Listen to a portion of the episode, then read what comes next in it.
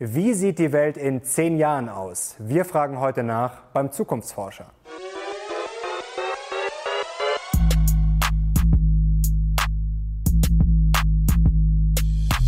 Servus und herzlich willkommen in einem brandneuen Video der Mission Money. Wir sind heute zurück in der Zukunft sozusagen. Wir haben nämlich einen sehr spannenden Gast. Er ist Zukunftsforscher, Autor, Wissenschaftler, Theologe und Gründer des Karl Institute for Human Future. Und ausgerechnet er sagt, dass Tesla, so wie er heute rumfährt, nicht die Zukunft sei, aber dass es auch ein Leben nach dem Verbrennungsmotor gäbe. Herzlich willkommen, Michael Karl. Ja, danke für die Einladung.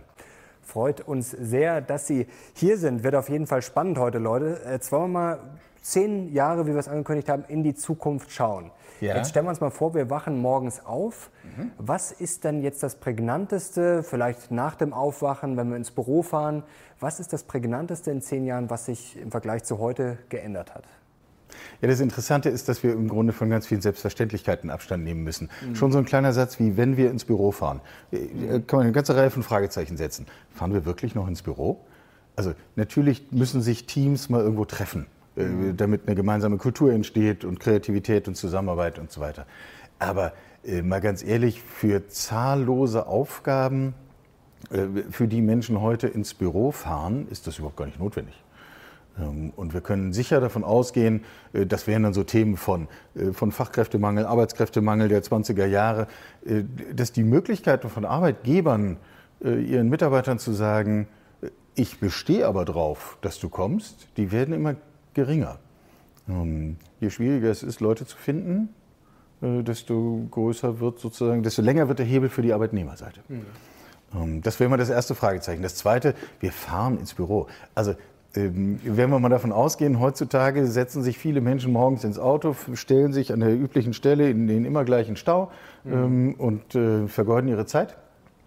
Ähm, also da können wir doch wohl getrost davon ausgehen, dass das ein Szenario ist, was wir in zehn Jahren überwunden haben werden. Mhm. Zur Mobilität kommen wir gleich noch. Also vielleicht wenn wir mal ein bisschen rumspinnen. Also gut, zehn ja. Jahre sind ja auf der einen Seite nicht viel, aber es kann sich natürlich schon einiges ändern. Also ich habe jetzt vielleicht auch mal darüber nachgedacht, zieht uns dann der Roboter schon aus dem Bett in zehn Jahren? Haben wir noch ein iPhone? Also ändert sich da jetzt wirklich viel? Weil viele Leute sagen ja, dieser Tipping Point komme bald, vielleicht in wenigen Jahren, wo sich dann wirklich alles ändert, dass dann die KI durchstartet, dass die Roboter übernehmen. Also wird das wirklich in den kommenden Jahren so kommen oder ist in zehn Jahren dann doch noch alles relativ ähnlich, so wie es heute ist? Also auch da müssen wir aufpassen, dass wir nicht die Bilder aus Science-Fiction-Filmen von vor zehn Jahren irgendwie für Zukunft halten, nur weil es noch nicht so ist. Ähm, äh, also ich, der eine oder andere mag sich irgendwie einen Pepper oder wie heute diese Roboter äh, heißen, mhm. halten, der dann irgendwie angewackelt kommt und den ersten Kaffee am Bett serviert. Ähm, aber dafür brauche ich keine Zukunft, das kann ich heute haben. Das äh, wäre nicht der Punkt. Was wir sicher erleben werden, sind Veränderungen, die können wir jetzt schon beschreiben. Also wir werden erleben, dass im Grunde unsere Lebenswelten, Arbeitswelten, Alltag wie Beruf mhm. vollständig vernetzt sind. Ähm, dass wir also uns im Grunde mit kaum noch Dingen umgeben, die nicht online sind und die nicht voller Sensorik sind, wo Daten entstehen. Ähm, und äh, also das ist nicht die Frage. Die Frage ist, wer hat Zugriff auf die Daten und wer kann mhm. daraus was machen? Wer profitiert eigentlich davon? Idealerweise ich selber, weil es ja meine Daten sind. Mhm. Ähm, und das bezieht eben die Lebensmittel ein, das bezieht die Kleidung ein, die wir tragen, das bezieht so ein Tisch, so ein Stuhl, was auch immer. Also die Faustregel, die man sich merken kann, äh, sehr kleine Kinder heute, ein, zwei, drei Jahre, mhm. werden so einen Begriff wie ich gehe online überhaupt gar nicht mehr in ihren aktiven Wortschatz aufnehmen. Mhm. Das macht überhaupt gar keinen Sinn mehr, weil das würde ja bedeuten, dass sie es vorher nicht sind. Mhm. Und das wird dann sozusagen in deren Teenagerwelt nicht mehr vorkommen. Das ist das eine, was man hier sicher nennen muss. Das zweite ist ähm, die Allgegenwart künstlicher Intelligenz, ähm, die uns auf äh, allen möglichen Ebenen sowohl integriert im Arbeitsleben, wo wir sehr stark sowas wie human-digitale Teams haben werden, mhm. können wir vielleicht gleich noch ein bisschen drüber reden, mhm. ähm, als auch im, in unserem persönlichen privaten Leben, da vor allem in der Rolle als sogenannte digitale Assistenten. Also Algorithmen, die für bestimmte Themen, Mobilität, Gesundheit, Datenmanagement, Finanzen, ähm, zunächst beobachten, was ich tue, das lernen, das optimieren und dann im Grunde in meinem Namen handeln. Mhm. und äh, das wird unser alltägliches Erleben erheblich verändern. Mhm. Was mich jetzt interessiert, das fragen sich äh, sicherlich auch einige Zuschauer, wie erforscht man denn jetzt die Zukunft? Also ich, äh, Yuval Noah Harari, der Bestsellerautor, hat das ganz schön ausgedrückt. Ich zitiere das jetzt mal sehr frei. Also wer glaubt, dass alles so bleiben wird, der liegt sicher falsch. Wer sich sozusagen die, die, Zukunft äh, wie ein Science-Fiction-Film vorstellt, der kriegt vielleicht irgendwie eine gewisse Vorstellung, liegt wahrscheinlich auch falsch. Ähm, also sozusagen die Wahrheit ist dann irgendwo wahrscheinlich dazwischen. Ähm, aber wie stelle ich mir das denn vor? Wie erforsche ich das? Wie mache ich das wissenschaftlich? Ja, ähm, es gibt eine ganze Wissenschaft dazu. Äh, wir sind hier im Bereich der qualitativen Sozialforschung. Mhm. Ähm, es gibt Methoden, die man anwenden kann. Es ist natürlich nicht Wissenschaft in dem Sinne, wie ein Mediziner Wissenschaft im Labor betreibt. Mhm. Die Zukunft können wir nicht ins Labor holen, wir können nicht Versuche mit der Zukunft machen und dann sagen, nee, jetzt machen wir das noch fünfmal, damit wir wissen, ob es stimmt. Äh, es sind Prognosen, bleiben Prognosen. Weiter kommen wir nicht. Ähm, andererseits, äh, an der Stelle muss man Harari zustimmen, er ist ja auch nicht der Erste, der es gesagt hat. Mhm. Ähm, wir dürfen davon ausgehen, dass wir in den kommenden Jahren es mit derartig vielen und tiefgreifenden Veränderungen zu tun haben, äh, dass wir gar keine Alternative haben. Wir müssen uns damit beschäftigen, mhm. äh, auch wenn es am Schluss nur Prognosen sind. Was wir tun in der Zukunftsforschung, äh, wir gucken nach äh, treibenden Faktoren. Und das kann sein, äh, Folge dem, dem Ruf des Geldes, also zu gucken, wo werden die wirklich großen Summen an Risikokapital in Innovation äh, mhm. investiert.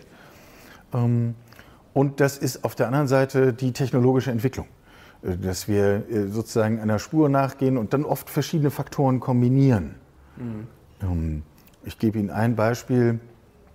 Ähm, wahnsinnig spannendes Thema der Zukunftsforschung. Wie lange wollen wir denn leben? Wie viele gute Jahre wollen wir eigentlich in Zukunft haben? Allein das ist schon eine ungewohnte Frage, die haben wir uns bislang nie stellen müssen. Ähm, und um dem auf die Spur zu kommen, muss man eben kombinieren, wie sind die Entwicklungen bei Genetik, wie bei der äh, Genschere, äh, wie sind die Entwicklungen im 3D-Druck von Organen, wie an, mit Brain-Machine-Interfaces. Also lauter solchen Themen, die man dann einzeln benennen kann, sagen kann, wenn die so zusammenkommen, dann kommen wir zu einem Zukunftsbild, das wir für valide halten. Mhm. Niemals vollständig, aber äh, doch zumindest so, dass wir eine sinnvolle Perspektive gewinnen. Mhm. Wenn Sie jetzt an die Zukunft denken oder Sie begegnen ja ständig jeden Tag der Materie, was, worauf freuen Sie sich am meisten? Was ist jetzt, was wir sagen, okay, das kann ich kaum erwarten oder das hoffe ich, dass das möglichst schnell kommt? Und was macht Ihnen auf der anderen Seite Angst, wo Sie sagen, okay, das wird richtig schwierig und das könnte richtig nach hinten losgehen? Ähm, ich neige nicht zur Angst, deswegen würden mir aber trotzdem ein, zwei äh, Punkte zum Zweiten einfallen. Äh, wenn wir zum Thema äh, Vorfreude kommen, also ich kann das kaum erwarten, dass ich nicht mehr selber ein Auto fahren muss. Mhm. Das, alleine deswegen, weil es so eine unfassbare Zeitverschwendung ist. Ich würde diese Zeit gerne für, viel lieber für sinnvolle Dinge nutzen. Mhm. Das ist das eine. Ähm, ich persönlich finde das Thema Raumfahrt wahnsinnig spannend. Ähm, und äh, halte die Aussicht für sehr positiv, dass wir, das wird vielleicht nicht in den 20ern passieren, aber wir haben äh, Grund zur Annahme, dass es in den 30ern ein, vielleicht nicht Massen, aber doch zumindest Mengenphänomen sein wird, ins All fliegen zu können. Mhm. Wahnsinnig spannend. Ähm, das wären mal so zwei Stichworte. Das Thema Langlebigkeit des, des Menschen wäre ein drittes. Ähm, Thema Angst ist mehr die Frage, kriegen wir das hin? Also wir müssen gesellschaftlich wirklich bestimmte Dinge anders machen, damit das nicht einfach irgendwo passiert und über uns mhm. hinwegrollt, sondern äh, wir die Ärmel hochkrempeln können und selber was machen können selber gestalten können und damit auch selber Einfluss nehmen können. Das ist ja auch immer die Frage, also ob die Menschen das wollen, dann ist immer, also es gibt ja eine Regierung, es gibt natürlich Gesetze, man kann ja Sachen verbieten, man kann Sachen beschleunigen, ob das jetzt Mobilität ist oder KI. Ähm, es ist ja immer dieser Konflikt. Also wie schätzt man denn jetzt ein, wie was kommen wird? Mhm. Denn natürlich sind die Leute, also neigen ja eher dazu, langsamer Fortschritt. Also Sie sind jetzt wahrscheinlich eher ein Typ, äh, der wahrscheinlich eher den schnelleren Fortschritt wählt, weil Sie natürlich in der Materie drin sind. Ich weiß nicht, ob man es so verallgemeinern da kann. Aber das ist auch gar nicht besser und schlechter. Leute, das ist einfach unterschiedlich Genau, gestrickt. viele Leute sind da vielleicht, ja. gerade wenn sie das nicht ja. so gut kennen, sind da verständlicherweise eher vorsichtiger. Also wie findet man denn da die Balance zwischen den Menschen, die sagen, um Gottes Willen, ich will, dass alles so bleibt, wie es ist, und die sozusagen Druck machen im Silicon Valley oder wo auch immer. Also es muss ja praktisch immer, man muss die beiden Seiten ja irgendwie zusammenbringen. Das sollte ja theoretisch die Politik machen, aber die kann ja auch nicht alles regeln. Okay, jetzt haben Sie schon mindestens fünf spannende Stichworte auf den Tisch gelegt. Ähm, also um mal bei den Basics anzufangen. Äh, das wird sicher Teil unserer Realität in den kommenden zehn Jahren, dass diese Welten immer weiter auseinandergehen. Mhm. Also die Welt derer, die sozusagen äh, sich die Zukunft ungefähr so vorstellen wie jetzt, nur ein bisschen mehr. Mhm. Mein nächstes Auto wird ungefähr wie mein jetziges, hat nur 50 PS mehr und ist vielleicht mhm. so, so. Ähm, ist auch eine Form von Zukunft. Um, oder ich habe mein Unternehmen noch mehr auf Effizienz gebürstet oder ich habe äh, meine An mein Anlageportfolio so optimiert, dass ich noch 0,2 Prozent mehr raushole oder äh, was auch immer. Ähm, das ist alles das, was wir in der Zukunftsforschung eher äh, lineares Denken nennen würden. Mhm. Da steckt Arbeit drin, Verantwortung, Anstrengung, alle diese Dinge, aber eben ähm, immer entlang derselben, desselben Mindsets mhm. und desselben Regelwerks und derselben Grundlagen und Annahmen wie bislang. Also eher Verbesserung, aber keine ja, wirkliche Veränderung genau, sozusagen. Ganz genau. Und äh, das, was die tatsächlich großen Veränderungen treibt, ist, folgt eben einer völlig anderen Logik. Da geht es nicht um besser, da geht es um anders. Mhm. Sind, waren die ersten digitalen Kameras besser als die damals üblichen analogen Spiegelreflexkameras? Natürlich nicht. Mhm. Ähm, sie waren anders. Und wir sehen, wo die Geschichte geführt hat. Und solche gibt es eben ganz viele. Und wir haben Grund zur Annahme, dass solche disruptiven Veränderungen ähm, häufiger und tiefgreifender werden in den mhm. kommenden Jahren. So, und jetzt ist, äh, das ist im Grunde eine gesellschaftliche Frage, ist allerdings eine erfolgsentscheidende gesellschaftliche Frage. Kriegen wir es hin, diese Spannung auszuhalten und diese Spannung mhm. nicht nur auszuhalten, sondern womöglich auch noch auch noch kreativ zu gestalten. Und da sind wir, wenn wir es konkret machen, bei Fragen von Bildung, bei Fragen von Lernen, bei Fragen von Verteilung von Arbeit, also wirklich ganz handfesten Basisfragen, mhm. über die wir völlig neu nachdenken müssen. Mhm. Da kommen wir gleich noch dazu, auch zu den gesellschaftlichen Folgen. Wollen wir vielleicht mal zur Autoindustrie kommen? Ähm, ja, Mobilität der Zukunft, äh, da haben Sie, das treibt ja momentan sehr viele um. Gerade weil natürlich äh, die deutschen Autobauer da mitten im Kreuzfeuer stehen, schon länger auch, natürlich auch durch diesen äh, Dieselskandal und Co.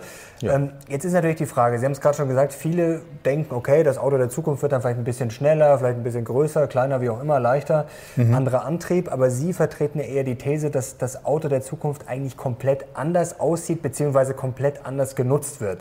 Ja. Sie haben das jetzt gerade schon angedeutet. Ja, machen wir es uns auch leichter, reden wir nicht mehr vom Auto. Mhm. Ähm, äh, da kommen sofort die Bilder in den Kopf, nicht? Wenn wir sagen, wie sieht das Auto in fünf Jahren aus, zack, haben wir ein Auto vor Augen. Ähm, reden wir lieber vom Fahrzeug. Das macht es ein bisschen einfacher. Mhm. Ähm, und äh, es geht ja nicht, also es geht sowieso nicht um die Frage, ob da ein Diesel oder ein Elektro- oder Wasserstoffmotor unter der Haube ist. Mhm. Ähm, äh, da sollen sich die entsprechenden Fachingenieure drum kümmern, haben Sie da keinen Favoriten? Gibt's, oder kristallisiert also sich da ein bisschen was raus? Auf absehbare Zeit äh, sagt uns äh, so ziemlich jedes Signal, dass die Zukunft erstmal elektrisch sein wird. Mhm. Ob das das Ende der Reise ist, völlig andere Frage. Aber insbesondere, wenn man mal, also den Spaß kann sich jeder machen. Einmal googeln, was sind die zehn größten Elektroautohersteller der Welt? Ähm, wir beide würden in Summe keine zwei davon kennen. Mhm. Alles Chinesen. Und sie sind leider auch nicht deutsch. Das ja, könnte alles ja auch, Chinesen. Ein, auch ein Problem werden. das ist schon eins. Oder ist schon eins, klar. So, aber äh, äh, zurück zu der Frage des, des, de, äh, der Mobilität. Also, äh, das Zukunftsbild ist ja nicht einfach, da sitzt keiner mehr im Steuer und ansonsten ist alles wie bisher. Mhm. Wenn das Auto keinen Fahrer mehr braucht, dann kann ich auf einmal anfangen, völlig andere Use Cases zu gestalten. Ähm, und dann kann ich auf einmal eben Fahrzeuge ähm, schaffen, in denen ich schlafen kann, in denen ich arbeiten kann, in denen ich Leute treffen kann, in denen ich meinen Steuerberater treffen kann, in denen ich Fitness machen kann, äh, mhm. essen, äh, was auch immer. Ähm, runtergebrochen, wir haben am Anfang gesprochen, ich stehe morgens auf, fahre zur Arbeit. Bislang wir sind hier in München. Menschen vergeuden morgens anderthalb Stunden Zeit und nachmittags nochmal, nur für den Weg mhm. zur Arbeit. Ja, klar. Äh, wenn das Ding selber fährt, wenn ich auf einmal die Zeit sinnvoll nutzen kann, ich kriege drei Stunden geschenkt, jeden Tag. Was ist das für ein Pfund? Das ist auch aus meiner Sicht einer der wesentlichen Treiber, die das massenfähig machen werden. Mhm. Wenn ich die Wahl habe, setze ich mich da wirklich rein oder nicht, aber ich kann drei Stunden irgendwas machen. Mindestens mal anderthalb Stunden länger schlafen morgens und abends früher zurück. Ähm, Das sind wir. Jetzt, jetzt, ist natürlich die erste Frage, also für mich klingt das gut, mich spricht das an, aber ja. es wird wahrscheinlich einige geben, die sagen, oh, Gottes Willen, ich lasse mir doch mein Auto nicht nehmen und was ja, soll bitte. ich denn da Fitness machen? Also da ist ja schon mal die erste Frage, wird sich das durchsetzen oder wie setzt man dann sowas durch? Kommt das ganz automatisch, einfach durch die Nachfrage, wenn das immer mehr Leute wollen? Und das klingt jetzt auch für mich schon eher so, dann müssen die Autos ja tendenziell schon mal größer werden, oder? Na, sie müssen unterschiedlicher werden. Okay. Und da kommen wir sofort zu, äh, zu nächsten Modellen und das ist, zählt dann zu den handfesten Schwierigkeiten der Automobilindustrie, dass sie eben uns beiden dann kein Auto mehr verkaufen können, weil wir würden keins mehr kaufen. Denn wir kaufen ja kein großes Auto, mit dem wir am Wochenende die ganze Fußballmannschaft der Kinder zum Spiel fahren und äh, ein anderes, in dem wir schlafen können und so weiter. Wir stellen uns ja keine zehn Autos in Vorgabe. Genau, wir nutzen dann immer das, was wir gerade so brauchen. So ist es, sozusagen. ganz genau. Richtig. Das heißt, wir gehen ganz stark hin zu Flotten mhm. und weg vom Individualbesitz. Ähm, das hat für die Automobilindustrie verschiedene handfeste Konsequenzen. Das wir heißt, fallen als Kunden aus. Die verdienen dann weniger, kann man das so pauschal sagen? Na, die Stückzahl oder? lässt ja auch nach. Mhm. Die Stückzahl geht runter. Ähm, und ob das am Schluss weniger ist, da sind wir, da sind wir genau bei der Frage, kriegen wir das hin? Ähm, ich glaube, viel zu wenig. Ich bin fest davon überzeugt, dass hier äh, Wertschöpfungsmöglichkeiten an jeder Ecke bestehen. Die Frage ist, ob wir sie nutzen. Das ist die Frage. Und die Frage ist, wer sie nutzt. Also ich kann ja, mir das sehr natürlich. gut vorstellen, dass zum Beispiel, klar, natürlich. ob das jetzt Content mhm. ist, ob das die Daten sind, das ist ja heute schon so, dass das sehr beliebt ist. Ja. Aber machen wir mal das Beispiel BMW. Also ich glaube, ich habe es vor zwei, drei Tagen gelesen, äh, die drosseln jetzt schon ein bisschen. Ich glaube, vorher war alle sieben Sekunden BMW vom Band, jetzt soll es dann nur noch alle zehn oder 15 Sekunden sein. Mhm. Jetzt stelle ich mir das so vor, wenn quasi theoretisch in Zukunft, jetzt springen wir mal ein bisschen weiter, wenn so gut wie kein BMW mehr verkauft wird, sondern nur noch auf Flotten gesetzt wird. Also der Unterschied zwischen einem verkauften Auto und dann damit Geld verdienen, der ist ja sehr, sehr groß. Also kommt ja. da wirklich noch genug Geld? Also ich weiß es nicht. Wie wird denn dann konkret verdient? Also was kostet mich jetzt zum Beispiel so eine Fahrt? Wird dann pro Tag abgerechnet? Habe ich dann so ein Abo wie Netflix äh, monatlich ja, also, oder pro Kilometer. Also wie kann, man sich, das, wie kann also, sich das vorstellen? Wir sind doch heute schon da. Äh, schauen Sie nach Augsburg. Äh, die Stadt Augsburg führt gerade eine Flatrate ein, die mir nicht nur äh, Bus und Bahn gibt und mhm. Fahrradmiete, sondern unlimitiert Carsharing. Die Lösung soll noch ein paar Hacken und Ecken haben, aber das, das ist alles Doing. Das, das kann mhm. man ausbügeln. 109 Euro im Monat. Dafür stelle ich mir doch kein Auto vor die Tür. Nee, klar. Also und, das, ähm, das, das, und das ist nicht Zukunft, das ist jetzt. Hm. Andere, äh, andere Überlegungen zum Thema Kosten. Ähm, äh, Tesla und Elon Musk sind da relativ offensiv damit äh, vorzurechnen, bei welchen Kosten im autonom fahrenden Bereich sie im Grunde heute schon sind pro Kilometer. Mhm. Und wir sind sehr nah an dem Punkt, wo man sagen würde, für so eine innerstädtische Fahrt von ein paar Kilometern sind die Kosten, die durchs Fahren entstehen, in etwa die, die ein Unternehmen wie Google sagen würde, das können wir erwirtschaften, wenn wir in der Zeit den Leuten Werbung zeigen können. Mhm. Das heißt, Und das heißt wir dann, zahlen gar nichts mehr. Das heißt, es wäre dann kostenlos. Das ist ja gigant. Also ich Erzählen das, Sie das wiederum äh, nicht den Stadtwerken, weil die verkaufen dann keine Tickets mehr für die Straßenbahn. Das, äh, genau, also alle diese jetzt, Dinge haben Konsequenzen. Genau, jetzt kommen wir schon wieder zum Problem. Also auf der einen Seite haben wir dann theoretisch ja viel mehr Verkehr, oder? Also wenn jetzt, sag mal, es fährt keiner mehr Taxi, es fährt keiner mehr Bus, es fährt keiner mehr U-Bahn. Jetzt stelle ich mir das mal beim Oktoberfest vor. Und dann ist es noch umsonst. Das heißt, es wäre jetzt jeder bescheuert, der jetzt nicht das nutzt, dann können wir das, sind überhaupt die Straßen auf sowas vorbereitet? Oder haben wir dann, müssen wir hier die Straßen doppelt so breit bauen? Äh, also äh, natürlich wäre das ein Zerrbild von Mobilität der Zukunft, mhm. wenn man mhm. sich jetzt vorstellen würde, okay, das führt dazu, dass jeder, der heute in Bus und S-Bahn sitzt, sich alleine in ein Fahrzeug setzt und entsprechend wahnsinnig viel Platz verbraucht auf der Straße. Das funktioniert natürlich überhaupt nicht. Ähm, das ist auch kein attraktives Modell, insofern wird es sich nicht durchsetzen. Ähm, es heißt ja nicht, dass ich immer sozusagen für die eine Option mich entscheiden werde, dass ich jetzt unbedingt so ein Fahrzeug für mich alleine brauche. Mhm. Also es ist, glaube ich, nicht das Ende von, äh, von Mengentransport. Mhm. Hm. Aber es ist, äh, das, es ist der Einstieg in eine vollständig vernetzte Mobilität. Ähm, das scheint mir der entscheidende Unterschied zu sein und in eine im Grunde hoch individualisierte, in Echtzeit äh, individualisierte Mobilität. Mhm. Was ist das, was ich heute brauche? Und dann wird Mobilität vielfach äh, am Ende ein Service sein. Ich bestelle einen Tisch im Restaurant und das Restaurant holt mich ab. Okay. Wer und serviert mir unterwegs schon mal den Aperitif, oder? Das klingt, klingt auch ganz gut. Also wir kommen zu, es ist doch offensichtlich ganz leicht, lauter hochattraktive Modelle mhm. äh, zu entwerfen. Wir könnten wir jetzt eine lange Liste erstellen, würde uns überhaupt nicht schwerfallen. Das, das Spannende ist, wer verdient dann? Also ich würde, ja, jetzt, ich würde jetzt spontan sagen, wahrscheinlich wieder die Tech-Konzerne, die ganz großen, Sie haben es gerade schon ange angesprochen, Google, stellen wir uns mal vor, die, klar, die können dann durch Werbung finanziert, können das sozusagen umsonst anbieten. Puh, gut, dann äh, werden sie vielleicht Deals machen mit den Autobauern. Dann sind wir ja schon wieder unterwegs. Also theoretisch können wir dann ja schon unterbewusst äh, werden vielleicht schon ja. irgendwo hingefahren. Wir, also wir wissen das selber gar nicht, dass wir jetzt vielleicht zum Baumarkt wollen, dass wir in das Restaurant wollen. Google weiß das unterm Strich, äh, ja, weiß es genau. ja heute schon. Also es ja. wird ja ständig was angezeigt, was wir gegoogelt haben. Oder ähm, das ist ja oft auch äh, kein Zufall, dass man dann irgendwie, wenn man noch nicht mal aktiv danach gesucht hat, dass einem das angezeigt wird, und denken sie, komisch, dass äh, heute das schon vorher habe ich drüber gesprochen. Wir sind jedenfalls klug beraten zu glauben, dass das kein Zufall ist. Ja, genau. Stimmt. Also da würde ich jetzt ja. vom Gefühl her sagen, dass wahrscheinlich ja dann wieder die, die, Apples, die Googles, die Amazons wahrscheinlich dann da den großen Reibach machen oder zumindest den größten Einfluss haben und die Autobauer ja wahrscheinlich dann eher, also auf jeden Fall nicht mehr so viel verdienen wie heute, oder? Also das ist zu gestalten, wo am Ende die Summe ist. Mhm. Ähm, jedenfalls werden sie nicht mehr damit, was sie heute tun, so viel verdienen. Mhm. Und ich beobachte mit naja, mit einem kleinen Fragezeichen.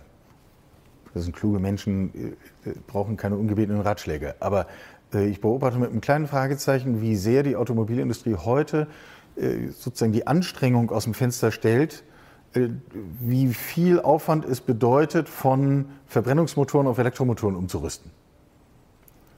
Das scheint mir ein vergleichsweise kleiner Schritt zu sein im Vergleich zu dem, womit die sich in den nächsten fünf Jahren wirklich beschäftigen müssen. Aber haben Sie den Eindruck, dass das wirklich da schon angekommen ist? Also bei manchen Personen sicherlich, aber ist das schon so drin? Also BMW wird, sich jetzt, nein. BMW wird sich ja nicht hinstellen und sagen, ja gut, wir wollen jetzt eigentlich gar keine Autos mehr verkaufen. Ähm, also dieser Wandel wird ja wahrscheinlich sehr lange brauchen, bis der einsetzt, oder? Also das wird wahrscheinlich, wird man sich wahrscheinlich nicht in den nächsten zwei Jahren eingestehen, dass man immer weniger Autos verkaufen wird. Also, naja, das sind ja unterschiedliche Schritte. Das eine ist, wann, wann versteht man, wohin es geht. Mhm. Und ich kenne in jedem der großen Konzerne Menschen, die das absolut glasklar sehen. Also mhm. es ist jetzt nicht so, als wäre das Wissen da nicht vorhanden.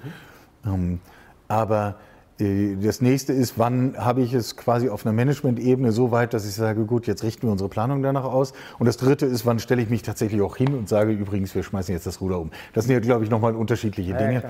Ja, schwerwiegend ist das schon. Und alleine, alleine der Flottengedanke verdeutlicht das, äh, weil dann eben die BMW-Flotte in Konkurrenz steht mit der Mercedes- und der Audi-Flotte, aber natürlich auch mit der Postflotte und der Münchner Stadtwerke-Flotte mhm. und der äh, UPS-Flotte und äh, der Apple und also der, ganz, ganz, genau, mhm. richtig. Und äh, dann kommen noch die ganzen Spezialanbieter dazu, wenn ich mir äh, mobile vorstelle, in denen ich schlafen kann.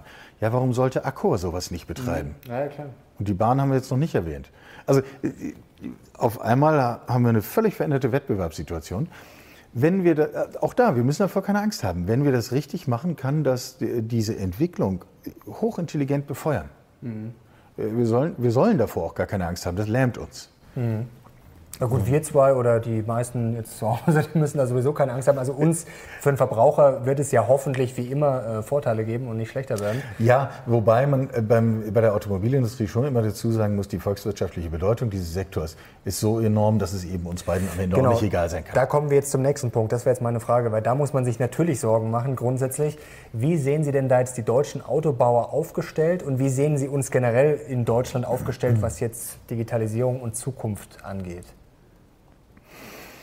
Ähm, lassen Sie uns kurz und schmerzhaft über Infrastruktur reden. Mhm. Es ist furchtbar. Mhm.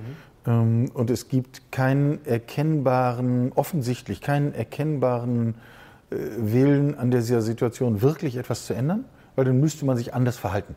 Dann müsste man Planungsrecht verändern und, und, und all diese Dinge. Äh, sonst schaffen wir das schlicht nicht. Mhm.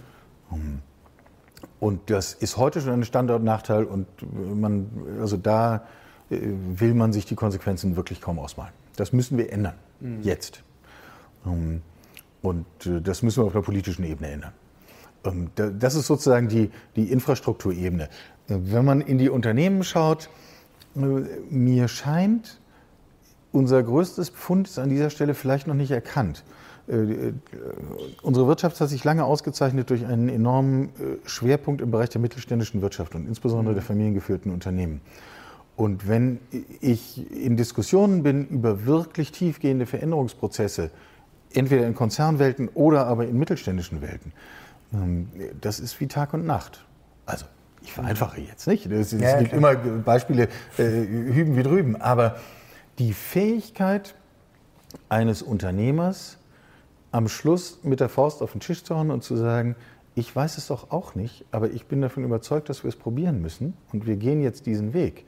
Das könnte zur Schlüsselkompetenz der deutschen Wirtschaft werden. Mhm.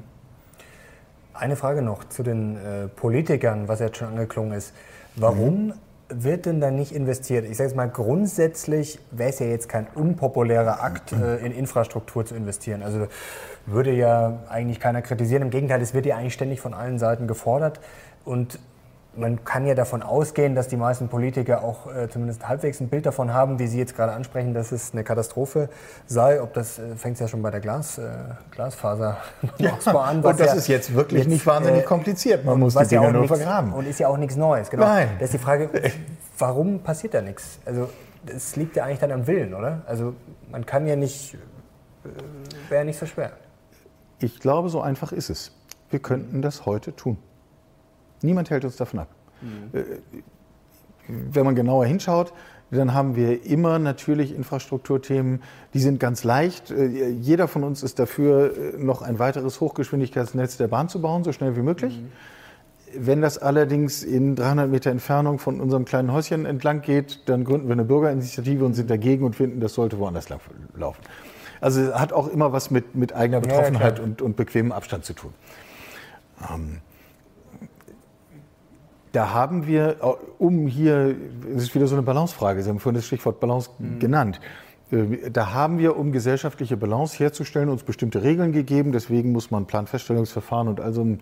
äh, all die, diese Dinge tun. Und ich glaube, wir merken, diese Regeln funktionieren nicht mehr. Das ist keine Balance mehr. Ähm, weil wir irgendwann als Gesellschaft zu dem Punkt kommen müssen und irgendwann ist besser morgen als übermorgen. Ähm, dass wir äh, sagen müssen, die Entwicklungsfähigkeit insgesamt ist wichtiger.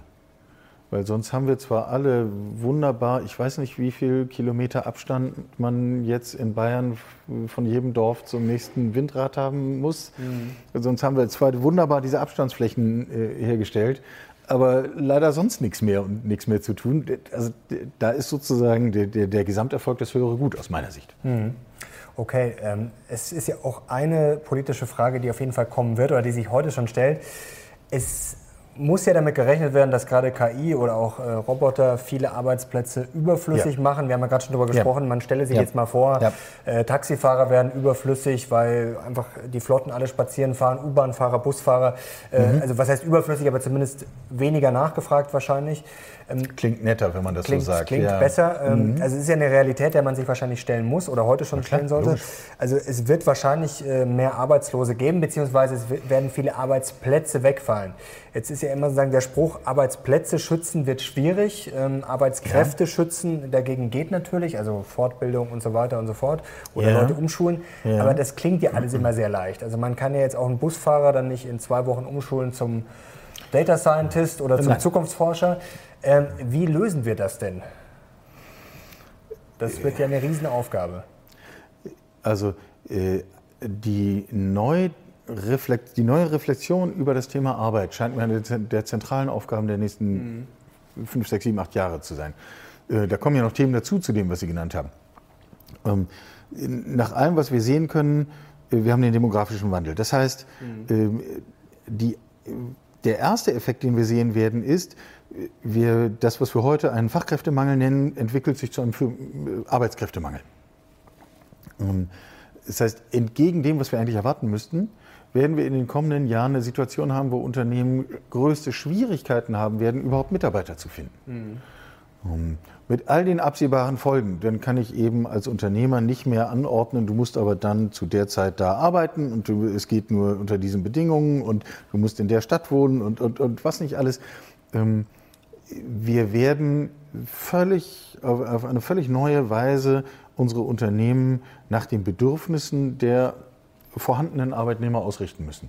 Wir werden vielfach auch, machen wir uns nichts vor, in Situationen arbeiten, wo, wo Menschen oberhalb ihrer eigentlichen Qualifikation arbeiten. Weil es mhm. besser ist, wir machen das so, als gar keiner ist da und macht's. Mhm. Ähm, im, äh, in, einer nächsten, in einem nächsten Strang werden wir erleben, dass, dass das Maß an Arbeit immer weniger wird. Und äh, sozusagen, die, das ist die nächste Welle, das überlagert das dann, ähm, dass wir im Grunde alle immer weniger arbeiten. Mhm. Äh, wenn wir das richtig machen, liegt nur an uns, muss das keinen Wohlstandseinbruch bedeuten. Wir arbeiten ja heute auch weniger als äh, eine Generation oder zwei Generationen vor uns gearbeitet. Das ist, eine, eine, äh, das ist ja grundsätzlich lange, was, lange eigentlich was Positives, Absolut. wenn man es hinkriegt. Klar. Ja, wenn man es hinkriegt. Nur wir erreichen jetzt so einen Punkt, wo wir im Grunde, wo Arbeit nicht mehr der allbestimmende Faktor in unserem Leben ist. Also wo wir uns zum Beispiel ganz simpel die Frage stellen müssen, worüber definiere ich mich eigentlich, wenn ich mich nicht mehr über die wenigen Stunden meiner Arbeit äh, pro Woche definieren muss oder kann. Ähm, was mache ich mit all der Zeit? Mhm. Also ich meine, irgendwann sind alle Videospiele gespielt. Das wird etwas klischeehaft. Ähm, aber äh, das ist eine ganz ernsthafte Frage. Worüber definieren wir uns? Was, mit was für Rollen gehen wir um? Wo, wo erfahren wir uns als wertvolle Mitglieder dieser Gesellschaft? Kommt ähm, zu äh, dem nächsten Punkt dazu, es gibt massenhaft Arbeit, die ja nicht bezahlt ist. Mhm. Und das scheint mir eine neue Balance zu sein, in deren Richtung wir uns wahrscheinlich entwickeln sollten. Zu sagen, wie können wir massenhaft qualifizierte Menschen in unbezahlte Arbeit bringen, weil sie aus anderen Quellen gut finanziert sind. Und ob mhm. das jetzt ein gut bezahlter Job mit weniger Stunden ist oder ob das ein bedingungsloses Grundeinkommen oder da gibt es ja unterschiedliche Lösungen. Wahrscheinlich ist es am Schluss eine Kombination.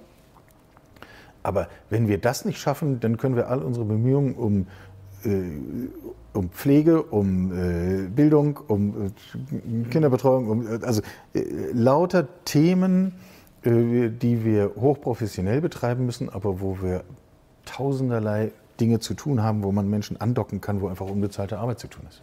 Kommen wir mal zum Thema KI. Ja. Ist ja eigentlich nichts Neues, gibt es ja schon, glaube ich, Mitte, seit Mitte der 50er, 1956, ja, glaube ich. Ja, äh, Dartmoor war das, glaube ich, damals, wo das äh, so zum ersten Mal aufkam. Ja. Ähm, jetzt sagen ja alle, Mensch, jetzt geht es dann richtig los. Jetzt frage ich mich natürlich, ja. äh, das haben sicherlich vor 60 Jahren oder äh, äh, sind ja schon fast 70 dann auch schon viele gedacht. Warum soll es denn diesmal klappen? Also glauben Sie Gut, die auch, Frage ist leicht. Äh, glauben Sie auch an diese Singularität äh, ist, oder ist das schon ist das komplettes Hirngespinst? Also die erste Frage ist leicht. Warum soll es jetzt klappen? Ähm, ähm man spricht ja von einem KI-Winter, mhm. Äh, der eine ganze Weile herrschte das lag schlicht daran, dass wir sozusagen konzeptionell viel weiter waren, als unsere äh, vorhandenen Rechner das überhaupt abbilden. Also jetzt ist die Rechenleistung genau. da und jetzt kann man genau. durchstarten. Richtig. Und die Rechenleistung wächst ja mit mhm. weiter wachsender, exponentiell wachsender Geschwindigkeit. Also dieses, dieses Problem wird nicht wieder auftauchen. Ähm, und da müssen wir noch gar nicht über Quantencomputer reden. Die sind auch näher, als man üblicherweise mhm. denkt.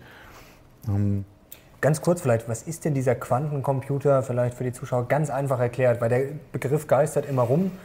Äh, wie, wie kann man sich das vorstellen? Vielleicht ganz äh, als kurzen Einschub. Ähm, Quantencomputer in kurz. Okay. Ähm, ein normaler Computer äh, berechnet Dinge, äh, indem äh, wir Nullen und Einsen mhm. miteinander in Beziehung setzen. Und äh, ein Quantencomputer ähm, hat eine dritte Position. Mhm. Und er hat deswegen nicht nur 0 und 1, sondern auch noch den Zustand dazwischen. Und äh, deswegen kann sozusagen dieselbe Recheneinheit ein Vielfaches an Komplexität abbilden. Ähm, man kann das, äh, man kann das googeln. Äh, gerade Google selbst hat offensichtlich unabsichtlich ein, ein wissenschaftliches Paper halb veröffentlicht. Mhm. Ähm, über, denn Google selbst arbeitet in der Entwicklung von Quantencomputern. Und wir sind jetzt, also da ist, von einem, ist ein Versuch dokumentiert, äh, wo mit dieser Technologie ein, eine Aufgabenstellung äh, bewältigt wurde in mehreren Minuten, mhm.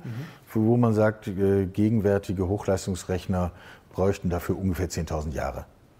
Ähm, also wir reden hier an dieser Stelle wirklich über einen extremen Leistungssprung. Mhm. Und jetzt so. ist ja die Theorie, dass die KI theoretisch immer intelligenter wird, dann irgendwann intelligenter als der Mensch und dann irgendwann so klug ist, dass sie sich im Endeffekt selber weiterentwickeln kann. Das wäre ja ganz ja, vereinfacht ist, gesagt die das Singularität. Ist, äh, das ist ein Zukunftsbild, genau. Man spricht immer von der Singularität und sagt, wann, wann ist der Punkt erreicht, wo eine künstliche Intelligenz in jeder Hinsicht so klug ist wie ein Mensch. Mhm mit Verlaub, ich finde die Frage gar nicht so wahnsinnig klug. Das ist jetzt keine Kritik an Ihnen, sondern ähm, also warum sollten wir unsere Energie darauf äh, verwenden, etwas zu erfinden, was so intelligent ist wie der Mensch? Das haben wir schon, das sind wir selbst. Mhm. Ähm, ich finde die Frage viel spannender, viel näher und viel relevanter. Ähm, an welchen Punkten ist künstliche Intelligenz heute schon oder morgen, nächstes Jahr, in fünf Jahren in bestimmten Spezialdisziplinen intelligenter als wir? Mhm. Und äh, das kennen wir noch aus der Schule, der Taschenrechner rechnet halt besser als wir selbst. Ähm, da merkten, schon da konnten wir merken, Technologie kann bestimmte Dinge besser als wir. Mhm. Muss uns das in unserem Selbstbewusstsein als Mensch einschränken? Nein, muss es nicht. Äh, wir sind trotzdem wertvolle Menschen, auch wenn wir nicht so gut Taschen rechnen können wie so ein Taschenrechner. Und das merken wir an vielen Punkten und das scheint mir aber das entscheidende Thema der künstlichen Intelligenz zu sein, dass eben äh, so wie wir diese publikumswirksamen Fälle haben von spielt jetzt besser Schach, spielt jetzt besser Go, spielt jetzt besser Poker, ähm, sehen wir ja diese ganzen Anwendungsfälle, die wir im Bereich von, von äh, digitalen Assistenzsystemen sehen werden. Mhm. Also, mein Algorithmus, der sich in meinem Namen darum kümmert, meine Mobilität zu managen ist selbstverständlich eine, eine Ausdrucksform von künstlicher Intelligenz. Ähm, und ich freue mich auf den Tag, wo ich so einen Algorithmus betreiben kann, weil dann muss ich mich um diese Themen nicht mehr kümmern und nicht mehr stundenlang gucken, wie ist jetzt die Verbindung und in Echtzeit. Und äh, das kann alles künstliche Intelligenz viel besser.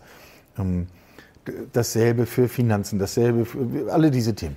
Die ja, sagen Sie? Ähm, ich wollte nur fragen, wie realistisch ist es dann jetzt, äh, das, das ist jetzt bekannt zum Beispiel, dass bei Go dann äh, gewonnen wird oder beim Schach, das ist ja schon äh, länger her. Ja. Die Frage ist, wie weit greift das dann in unser Leben ein? Also ich sag mal, manche fürchten ja, dass der Steuerberater ersetzt wird. Gut, okay, Steuern sind jetzt kompliziert, also, aber das ist, äh, kommt einem noch realistisch vor, aber zum Beispiel dann da Anwälte, grade, Ärzte, ja, also wie realistisch ist hin. das? Ähm, das ist in Teilen hochrealistisch. Mhm. Um, und zwar, äh, Faustregel, äh, überall da, wo es darum geht, große, komplexe Mengen unstrukturierter Daten in eine bestimmte Struktur zu bringen. Mhm. glauben wir bislang, vielfach kulturell gelernt, gesellschaftlich erfahren, dafür braucht es hochkompetente Fachleute. Deswegen verdienen Radiologen, Steuerberater und solche Leute anständiges Geld, weil sie genau das tun. Sie sind aber, das haben wir lange nicht realisiert, genau auf dem sozusagen Spielfeld der künstlichen Intelligenz eigentlich unterwegs, mhm. weil unstrukturierte Daten in bestimmte Strukturen bringen, das ist genau das, was eigentlich künstliche Intelligenz kann. Mhm. Das heißt, äh, nicht, dass alle Steuerberater in den kommenden zehn Jahren ihre Kanzleien zumachen sollten. Das ähm, wäre, glaube ich, nicht die richtige Schlussfolgerung. Außerdem wäre es mutlos. Das wollen wir sowieso nicht. Wir wollen nicht zur Mutlosigkeit appellieren. Ähm, aber wir müssen darüber nachdenken, was tun sie eigentlich? Mhm. Was ist eigentlich das, womit sie einen sinnvollen Mehrwert schaffen können. Radiologen genau dasselbe. Die, die Möglichkeiten äh, in, in der Medizin durch äh, intelligente Systeme der Bilderkennung ähm, zu, zu präziseren und besseren Ergebnissen zu kommen, als Menschen das können. Die sind mhm. heute schon da. Ja, äh, und, und, und die Entwicklung schreitet trotzdem weiter fort. Mhm. Wofür also wie versteht dann der Radiologe seinen Job? Das ist eigentlich die Frage. Er muss ihn neu erfinden. Äh, macht man es ganz, ganz plastisch am, am Taxifahrer? Äh, der hat natürlich dasselbe Problem. Mhm. Ähm, wenn das autonome Fahrzeug mich billiger ans Ziel bringt, sicherer und bequemer, welchen Grund gibt mir der Taxifahrer trotzdem, zu ihm ins Taxi einzusteigen? Wenn ihm einer einfällt, wunderbar. Mhm. Ähm, das könnte zum Beispiel sein, weil er so lustig ist. Oder ja, äh, weil, äh, weil ich weiß, bei dem treffe ich immer interessante Leute, die habe ich noch nie gesehen. Oder also was auch immer es sein kann, fürs Fahren wird er seinen Job nicht mehr haben. Mhm. Okay, also die Frage stellt sich ja bei allen Berufen, wo man jetzt äh, sagen wir, ein bisschen ja, die menschlichen Fähigkeiten braucht, zum Beispiel, ob das jetzt Ironie ist, ob das jetzt eine Taktik ist, ob das vielleicht mhm. auch ein bisschen Tricksen und Täuschen ist. Sagen wir, mhm. ein Anwalt muss jetzt vor Gericht einen rausboxen. Ich meine, die KI mag ja vielleicht Daten besser verarbeiten können, aber ja. kann eine KI wirklich... Ähm, sage ich mal, sich so einen Plan zurechtlegen, sekundenschnell auf andere menschliche Interaktionen reagieren. Also das müsste ja theoretisch alles gelernt sein. Da muss, also kann zum Beispiel eine KI Ironie verstehen. Das ist ja, glaube ich, zum Beispiel so mal so ein großes Problem. Also alle Gefühle, gut klar, auch schwierig. Das sind ja alles so Themen, ähm, da wird man wahrscheinlich nah rankommen, aber der Mensch wird ja nicht zu ersetzen sein, oder? Oder glauben Sie, dass der Mensch irgendwann überflüssig wird? Nein, das glaube ich überhaupt nicht. Das glaube ich überhaupt nicht. Äh, die, die Frage ist, also das wäre ja eine angstbesetzte Frage. Mhm. Ähm, Nein, dazu haben wir, also wir müssen darüber reflektieren, welche Rolle wir haben. Mhm. Ja, natürlich. Deswegen heißt mein Institut so, wie es heißt. Es, es, geht um die Zukunft des Menschen. Und äh, unser Bild von uns selbst wird in Zukunft anders sein. Und wir haben es heute noch nicht. Mhm. Wir müssen anfangen, diese Dialoge in einer ganz anderen äh, Offenheit, äh, auch geistigen Offenheit zu führen. Mhm. Sonst, äh, sonst kommen wir irgendwann unter die Räder, natürlich. Ähm, die Frage aber so nach, nach Ironie und Taktik und so weiter. Also das haben alle gesagt, das geht nicht, das kann KI nie. Und dann hat KI eben diese, diese Pokerspiele gewonnen. Und mhm. äh, das besteht aus Blöffen und ja, solchen ja. Dingen. Und äh, Haken dran kann sie. Äh, Emotion ist genauso ein interessantes Thema. Halte ich für ein ganz relevantes ähm, Zukunftsthema der nächsten Jahre. Die Fähigkeit, mit Hilfe von Technologie Emotionen zu erkennen und zu messen. Mhm. Die ist übrigens gar nicht fern, die ist schon da. Ähm, und so dass also die eigentliche Frage ist, was machen wir dann damit? Ähm, wenn Sie jederzeit messen könnten, in welchem emotionalen Zustand bin ich jetzt gerade, mhm. was würden Sie damit machen? Welche Fragen würden Sie mir dann anders stellen? Ähm, wie würde ich anders antworten, wenn ich Ihren emotionalen Zustand jederzeit messen könnte, wenn mir das ständig eingeblendet würde zum Beispiel? Das ist Klar, das ist eine spannende Frage. Das könnte man sicherlich irgendwie verwenden. Aber was ich mich auch schon oft gefragt habe, KI ist ja ein Megathema, auch wenn es jetzt um Börse ja. geht, wenn es um Aktien geht. Ja. Ist das eine Riesenblase? Weil man muss sich ja immer fragen, Sie haben es gerade schon gesagt, man kann ja heutzutage schon gefühlt alles oder zumindest ist, sind wir schon überall sehr weit. Die Frage ist ja, brauchen wir es wirklich? Also erstens wollen wir es und brauchen wir es? Weil es gibt natürlich viele nette Spielereien, aber die Frage ist ja auch unterm Strich, wenn damit kein Geld verdient werden kann, beziehungsweise wenn es einfach keiner haben will, dann ist es ja noch so toll. Ähm, ist das schon irgendwie eine gewisse Blase, dass man einfach sagt, okay, KI ist spannend und ist toll, aber eigentlich bleibt dann von dieser Riesenblase vielleicht am Ende wirklich bleiben dann wieder nur ein paar Sachen übrig, die dann wahrscheinlich richtig durch die Decke gehen und viele Sachen, wie bei Kryptowährungen, da gibt es auch 5000 und unterm Strich bleiben dann vielleicht noch 100 übrig, vielleicht 500 und alle anderen merkt man dann vielleicht, okay, war eine gute Idee, aber man braucht es eigentlich nicht. Ich finde die Frage etwas trügerisch, wenn ich das so sagen darf, ähm, weil äh, die, die Frage, ob wir eigentlich künstliche Intelligenz brauchen, impliziert die Möglichkeit, wir könnten sagen, nein, brauchen wir nicht, wir lassen das. Und das ist keine Option. Und äh, da hilft der internationale Blick. Äh, wenn wir uns anschauen, was nur in Deutschland passiert. Und hier gibt es unglaublich viel Kompetenz. Mhm. Überhaupt gar keine Frage. Ähm, aber das ist alles auf sehr bescheidenem Maßstab. Mhm. Wenn man sich, äh, also die Bundesregierung hat ein Strategiepapier zur künstlichen Intelligenz entwickelt und beschlossen im vergangenen Jahr. Ich empfehle das zur Abschreckung zu lesen. Mhm. Das war ja eher dünn. Das ist noch sehr freundlich gesagt. ähm, und äh, da, wenn man mal die, äh, die Geschichte weitererzählt, da steht drin, wir werden drei Milliarden investieren in den nächsten Jahren. Dann hat man ein Wissenschaftsjahr künstliche Intelligenz äh, ins Leben gerufen und gestartet. Merken wir ja alle jeden Tag. Mhm. Ähm, das hat im März diesen Jahres begonnen. Am Tag der Eröffnung dieses Wissenschaftsjahres hat der Finanzminister bekannt gegeben, nein, drei Milliarden ist doch ein bisschen viel, wir, wir nehmen nur 500 Millionen.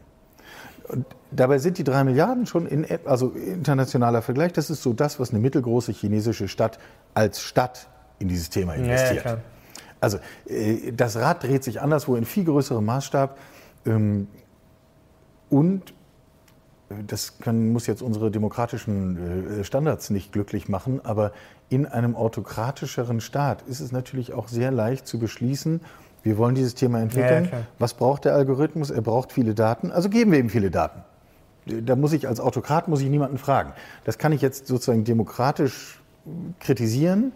Das Ergebnis ist trotzdem dasselbe, äh, dass deswegen die Entwicklung sich insbesondere in China gerade in einer völlig anderen Geschwindigkeit vollzieht. Und das dient eben dazu, Prozesse, gesellschaftliche Prozesse auf allen Ebenen so zu optimieren, ähm, die Effekte da machen wir uns noch kaum eine Vorstellung davon. Wenn wir schon bei der Politik sind, ist ja, auch ein Feld, mit dem Sie sich äh, ja. angehend beschäftigen. Welche Rolle könnte denn KI in Zukunft in Sachen Politik spielen? Also wir werden jetzt nicht in fünf Jahren eine KI-Regierung haben, aber wenn man sich jetzt mal die positiven Sachen äh, zu, zu, Gemüte führt, also eine KI ist ja nicht bestechlich. Ja. Also wir hatten vor kurzem Sarah Wagenknecht im Interview, die hat so ein bisschen anklingen lassen, ja, also viele Politiker sind ja dann doch äh, zumindest schon unter dem Einfluss von Lobbyisten. Also das wäre jetzt ja, ja, bei einer KI wahrscheinlich eher schwierig. Und eine KI wäre ja auch, äh, würde dann ja theoretisch alle Fakten kennen. Also ein Politiker muss ja noch schön seine Akten lesen. Es wird jetzt genau, kein Komplexität Menschen, ist kein Problem. Genau, Komplex, äh, Komplexität ist kein Problem. Und man würde dann vollkommen rational entscheiden. Oder also theoretisch zum Beispiel, eine Maschine hat ja dann klar, Sie haben gerade schon gesagt, klar kann eine Maschine dann vielleicht auch abwägen, okay, das wäre jetzt für den, äh, für den wäre es schlecht, äh, für den wäre es gut, aber trotzdem würde eine KI wahrscheinlich genau. rationaler entscheiden. Ja, also ist das eine Option? Auch künstliche Intelligenz das, haben äh, natürlich einen Bias und mhm. das ist ja vielfach beschrieben. Ähm, nichtsdestotrotz, man würde zu differenzierteren Entscheidungen kommen. Ich glaube, es sind im Wesentlichen zwei Funktionen, die die künstliche Intelligenz in der Politik haben wird. Das eine ist der Dialog zwischen dem einzelnen Bürger und dem einzelnen Politiker. Ähm, der wird vielfach ähm, über Assistenzsysteme auf Basis künstlicher Intelligenz abgewickelt werden. Mhm. Ähm, wo wir ja heute schon merken, dass zu bestimmten Reizthemen, ob das jetzt die äh, Urheberrechtsgeschichte ist oder jetzt die Klimathemen oder was auch immer, das Maß der Kommunikation mit, mit einzelnen Figuren der Politik nimmt ja drastisch zu. Ja, und auch die Erwartungen dass diese einzelnen Personen dazu Haltung zeigen, reagieren und auch, auch ein Profil zeigen. Der Einzelne kann sich viel weniger hinter der Partei verstecken. Mhm. Ich halte das für eine kluge Entwicklung. Man muss das nicht teilen, aber jedenfalls ist das das Bild, was wir sehen. Und das ist die eine Funktion. Die zweite scheint mir aber noch entscheidender zu sein. Wir werden durch Systeme künstlicher Intelligenz viel stärker in der Lage sein, künftige Entwicklungen in heutige Entscheidungen mit einzubeziehen. Weil genau dieses Thema Komplexität aufnehmen mhm. wird uns an der Stelle helfen. Zu welcher Zukunft führt denn das Klimapaket, was wir jetzt mhm. äh, auf dem Tisch liegen haben, tatsächlich? Und zu welcher, äh, zu welcher Veränderung dieses Zukunftsbilds führt es, wenn wir noch diese Maßnahme dazu tun oder jene? Mhm. Oder also wir reden hier über hochkomplexe Verhältnisse. Das, das überblickt kann kein einzelner Mensch überblicken. Das entzieht sich in gewisser Weise dadurch den gängigen politischen Entscheidungsprozessen. Und ähm, das ist etwas, was wir im unternehmerischen Bereich sehen, zu, dass wir uns Zukunft erschließen durch künstliche Intelligenz. Und genauso werden wir das auch im Bereich der Politik erleben. Wir werden im Grunde nicht über, über heutige Situationen entscheiden, wenn wir zum Beispiel bei Wahlen abstimmen, mhm. sondern wir werden uns fragen, wenn ich jetzt so oder so stimme, zu welcher Zukunft führt das? Und halte ich das für ein relevantes Zukunftsbild? Und wenn ich das für eins halte, dann gehen wir jetzt diese Schritte. Das macht übrigens auch äh, viele prozessuale Themen viel einfacher. Wir haben vorhin über die, die Infrastruktur und solche Geschichten gesprochen. Wenn ich mich nur darum streite, soll jetzt hier gegraben und gebaut werden, kann ich mich lange streiten. Aber wenn wir uns einig sind, was wir für ein Zukunftsbild haben, dann relativiert sich der, der Schritt. Der ist dann nur noch Mittel zum Zweck und ist viel leichter. Mhm. Das würde, glaube ich, ganz viele Kräfte wecken.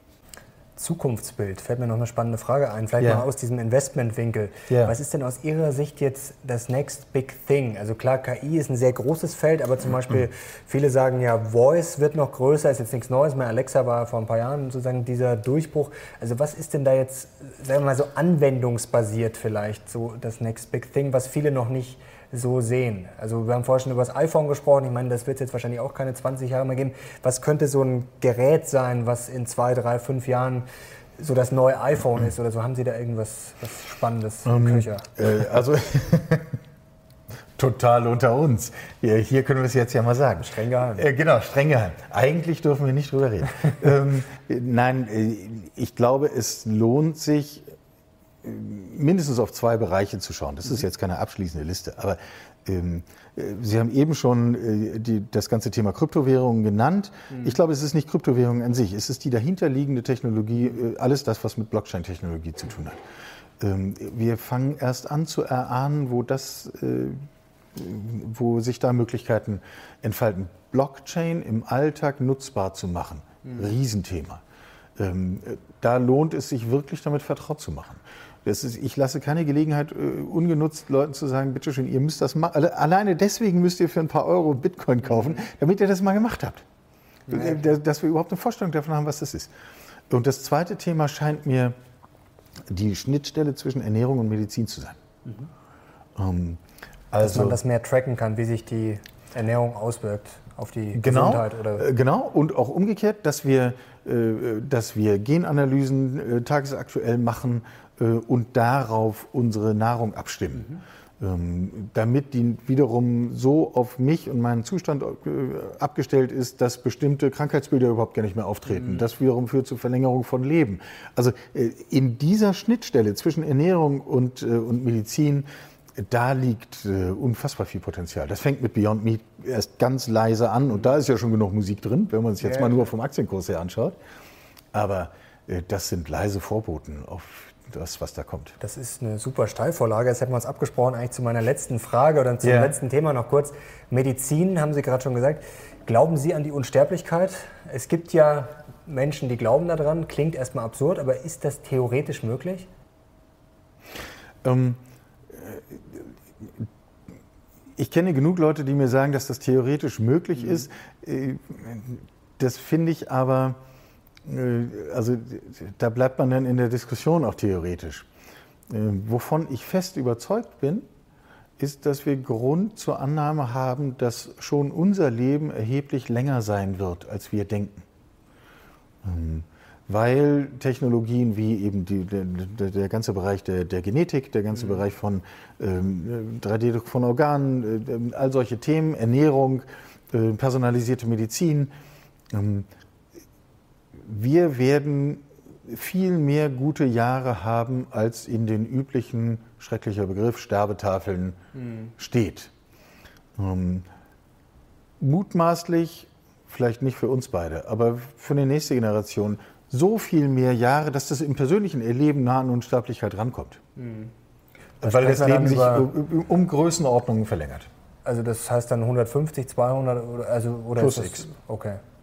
Halte ich für eine, das klingt für uns ungewohnt, mhm. ähm, aber das halte ich für ein Zukunftsbild, was nicht in den nächsten drei Jahre, aber was äh, auf Sicht äh, eine Menge Substanz hat. Aber ist der Körper nicht eigentlich nur, ich glaube, bis 130 Jahre oder so maximal ausgelegt? Also geht es da nicht auch um die Zellerneuerung und so weiter und so fort? Also das genau. sind auch also, Probleme, die sich dann theoretisch lösen.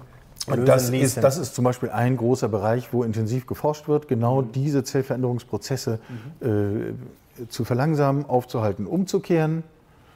Ähm, das ist zum Beispiel ein, ein großer Strang, wo da auch massiv investiert wird und wo es auch große Fortschritte zu vermelden gibt. Ähm, ist das eine Garantie dafür, dass weitere notwendige Fortschritte in den nächsten 10 Jahren, 15 Jahren, 20 Jahren auch kommen? Ist natürlich nicht. Ähm, aber äh, es ist zumindest so viel Dynamik in diesem Feld, dass wir Grund zur Annahme haben, wir sollten uns damit beschäftigen. Mhm.